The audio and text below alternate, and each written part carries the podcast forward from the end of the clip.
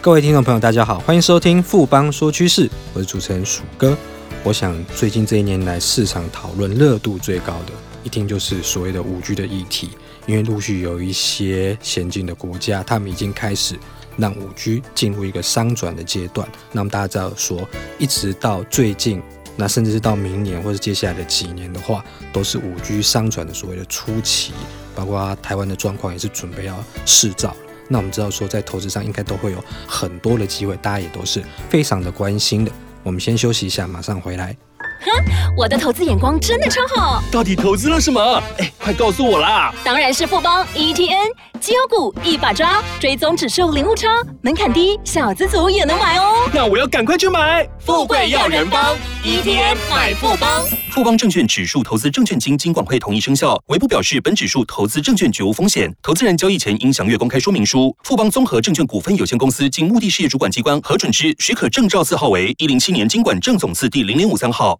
欢迎回到富邦说趋势。我们今天很荣幸邀请到富邦投顾研究部的产业分析师刘立忠来跟我们谈谈说，我们二零二零之后全球五 G 产业它这个趋势变化，还有相关的投资机会。李总好。呃，鼠哥好，各位听众大家好。李总可不可以先当大家复习跟分析一下说，说到现阶段呢、啊，我们全球五 G 产业的话，算是发展到什么样的位置呢？呃，是的，我们从目前已经发放或已经规划五 G 频谱制造的主要的国家的现况来跟各位先做一个报告，包括像美国、中国、日本、南韩以及部分欧洲的新兴国家，像英国等，都已经开始了一个初步的五 G 通讯服务。不过，我们要注意的就是。以这些已经开通五 G 服务的国家，以及它目前的现行的状况来看的话，很显然的，我们一般的门号的使用者，它的整个通话或上网的服务都还是以目前的四 G 的系统为主。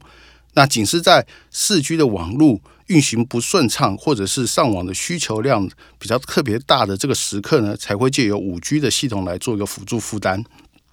而展望未来一到两年，我们预期整个。行动电话普及率比较高的这些地区，大致上都会展开初期的五 G 通讯服务。但是在资费水准偏高、基础设施尚未完善的情况之下，我们认为整个电信运营商并不会以一个非常积极的态度来去引导目前的四 G 用户转换为五 G 的门号。因此，我们从电信的资本支出的变化的趋势来看，我们推论。未来整个五 G 系统的资本投资，大概会有两个阶段的方式来呈现。第一阶段大概是从今年二零一九年到二零二一年为基本的这个投资，也就是我们所称的必要性的投资。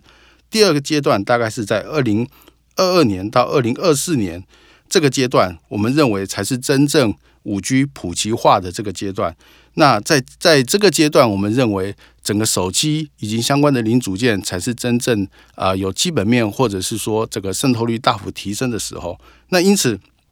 我们可以很明确的去定义说，在未来呃这一到两年的这个投资上，我们会去非常去锁定所谓的基础必要性的投资。刚立忠这边有提到说，所谓的必要性投资，主要就是各国的政策，就要满足所谓的政策的一个要求。我想这在我们。二零一九年整年跟市场的这个感受，跟实际上的所谓这个必要性投资，我们应该都有觉得氛围是很大的不同。这部分可不可以跟大家进一步的说明？呃，是的，我所谓的这个必要性的投资，以及满足政策的这个要求，我想就一个非技术面的一个角度来解读的话，其实就是整个五 G 的系统要能够顺利的运作下，必要升级的硬体的项目。而在政策的部分，就是尤其在中美贸易的这个议题之下，可能会打破过去供应链的结构，而创造出新的竞争势力。我们简单来说，整个行动电话的系统的硬体的架构，大致上可以分为基地台、机房、光纤网络以及核心网络设备。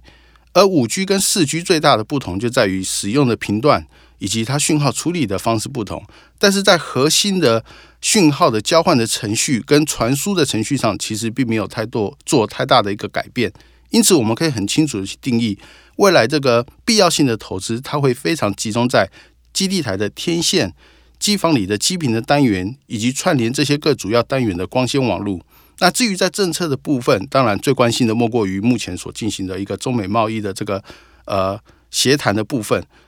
那未来我们预期，不管这个中美贸易战如何走下去，我们预期未来中美双方为了要确保各自在供应链都能够有足够的一个主导权，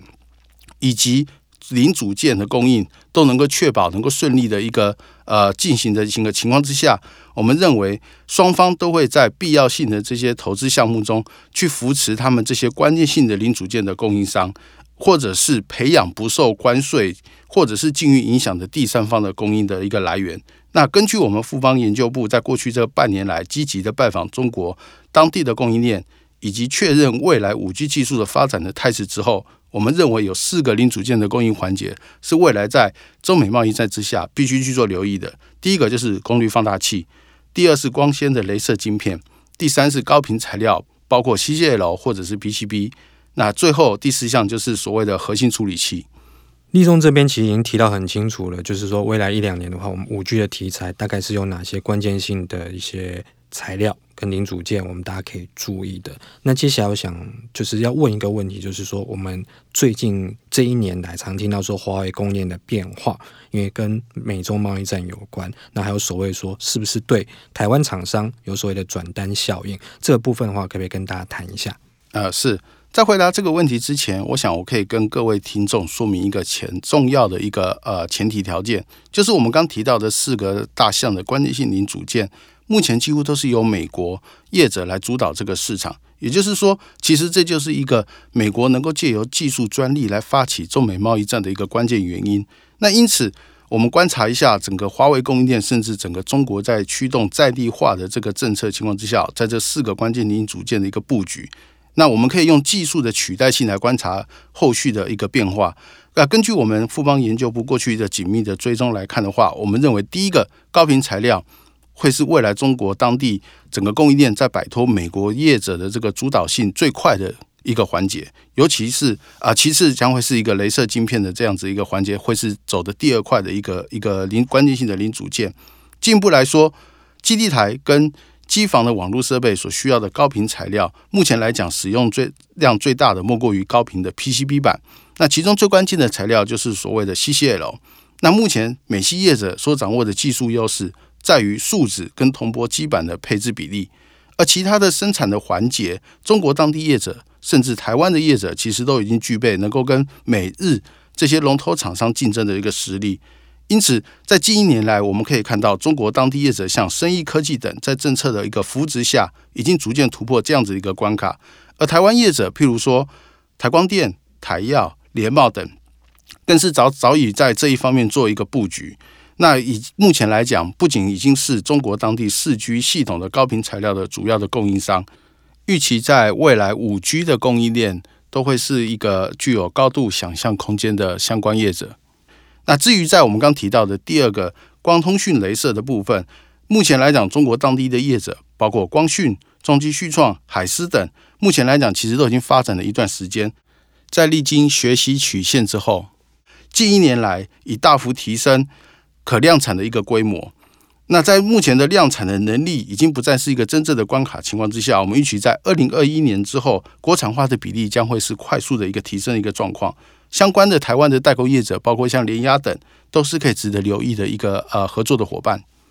的确哦，立中这边有提到说，我们中美贸易战下，华为的危机也许就是有某些的转机。但当然，我们也知道说，所谓的新的投资机会、新的转机，当会伴随着某些风险，因为这是一体两面存在的。那在风险的部分的话，我们有哪些要注意呢？呃，是的，鼠哥。当然，任何事情其实都是一体两面的，尤其在政策的引导下的产业的发展，其实更是这样子，会有这样子的一个情况发生。就我们研究部的观察，在过去一年的这个中美贸易战的这个过程中，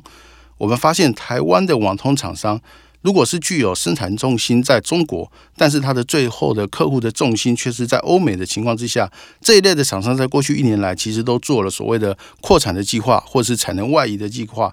那也就是说，在这些厂商在设立第三方的生产中心的这个过程中，未来必须要留意的是，未来五年内在东南亚甚至其他的地区都很难再复制一个能够像中国如此完整的上中下游的供应链环境。那因此，虽然在短期之内可以完全的避开关税这些贸易的障碍，那也可以针对美国、中国或其他的地区的订单做个适当的产能的分配。但是，如果我们把时间拉长，一旦中国的关键性零组件的国产化的进度达到一个一定的水准，当地的网通设备的代工的业者，它的竞争优势势必就会大幅的提升。这也意味着中国当地就有能力再复制一个如同台湾网通设备 ODM 的这样子业者的一个竞争实力。那尤其当地的业者又具有出海口的优势，也就是说，在三五年后，也许我们会看到已经生产重心外移的这些台湾厂商的 ODM 的业者，他可能会丧失中国甚至邻近国家的一个代工优势。嗯，这边他厂商可能要特别注意这个状况跟这个趋势。那我们刚刚上面谈都是比较关于五 G 的投资商机。那实际上五 G 在应用相关的商机这个部分的话，立中是不是跟我们谈一下？呃，是的，关于这部分，我想跟各位特别再提一下所谓的边缘运算。如果从技术的角度来讲的话，五 G 的技术的规范真正导入了一个我们讲云架构的这样子一个概念，也就是说。在我们现在的行动电话的基站，它未来会成为一个统一管理的一个基频池，也就是我们可以把各位听众可以把它想象成一个像水池的一个概念。也就是说，如果以技术上的核心在做进一步的一个解释来看的话，核心网络的功能逐步的在做虚拟化，而这个基频池它可以利用很简单的 x 八六的这个硬体的架构，就达到一个虚拟的一个环境，而在这个环境之下呢，就可以达到所谓的边缘运算的这个功能。那在这样的情况之下，就可以兼顾电信业者所要求的初步的运算的功能、低的建置成本以及快速回应讯号，达满足客户的要求，这样子的一个呃三方的一个功能都能够去做一个兼顾。那综合我们目前看到的，像中国移动、中国联通、华为以及欧美的主要电信商，针对这个五 G 的边缘运算所提出这个计划，我们可以看到。整个供应链将会涵盖电信商、设备商以及服务开发商所涉及的网络的接取技术，其实是非常的广泛，也利用到非常多的所谓软体的虚拟化的技术。那也因此说，未来的网通的这个设备，它的这些代工业者或者是设计业者，必须具备非常高的技术的整合能力，甚至要能够为云运算去做一个高度的客制化。因此，对整个代工产业或者是生产的业者来讲的话，将会大幅增加它的一个进入门槛。而在这样子的情况之下呢，单纯只是诉求生产为效率提升为主要的策略的这些代工业者，未必然在未来的边缘运算的领域中会取得主要的竞争优势，而反而是过去专注于系统整合或者是控制单元的工业电脑这一类的业者，也许在未来这个新的应用上可以崭露头角。我们都知道呢，就是二零一九年今年以来，整个五 G 族群其实都有一波很强劲的表现，相对大盘强劲的表现。那接下来的一年，随着五 G 持续的进展的话，有哪些族群可以作为我们后续的一个可以留意的一个主轴呢？啊、呃，是的，如刚刚提到，我们在未来的二零二零年到二零二一年。我们建议各位听众要把投资的焦点锁定在第一阶段必要性的部件的商机的相关个股的一个投资。那因此，我们在呃整理了相关的供应链的变化之后，以及并且同时针对竞争优势去做个筛选，我们认为台湾的相关的一些类股，包括有光通讯的联亚、重达 KY、华星光通等。像基地台部分的话，像有智邦、